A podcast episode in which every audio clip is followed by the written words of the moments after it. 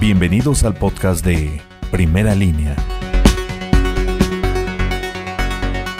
Por conducir a exceso de velocidad, el conductor de una empresa avícola terminó saliéndose de la cinta asfáltica y volcó. El suceso ocurrió sobre la carretera estatal Tehuacán-Teotitlán a la altura del kilómetro 33 más 500. Fue durante la madrugada de este jueves cuando el operador de un camión con razón social Patza, que iba cargado con varias toneladas de pollos, viajaba sobre la carretera estatal. Sin embargo, al llegar al lugar referido, perdió el control del volante y terminó volcándose. Para primera línea, Gustavo Ortiz. El 47% de mujeres que sufren agresión desisten a las denuncias y optan por llegar a acuerdos con sus agresores, esto pese al apoyo de autoridades. Lamentablemente, en esta cuarentena ha incrementado considerablemente la violencia de género. Abril ha sido el mes con más llamadas de auxilio, registrando 237 reportes y fueron canalizados 129 al Instituto Municipal de la Mujer, señaló David Díaz, encargado de seguridad pública en Tehuacán. Para primera línea, Ever Vargas.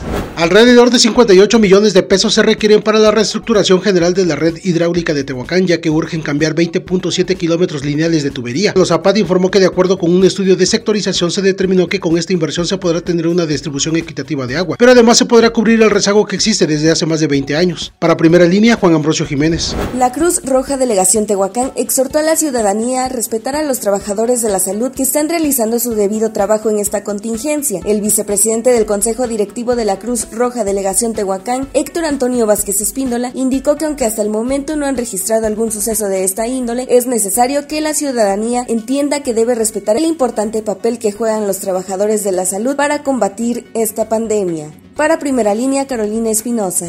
Una persecución entre elementos de la policía municipal y presuntos delincuentes desató una balacera dejando una patrulla dañada, la cual chocó contra una barda de un inmueble, resultando dos uniformados heridos y un taxi asegurado. La movilización policial fue registrada la tarde de este jueves sobre la avenida Valsequillo a la altura del Tecnológico, lugar donde vía radio uniformados fueron alertados de un par de sujetos armados que viajaban a bordo de un taxi. Para primera línea, Vicente Santa María Amayo.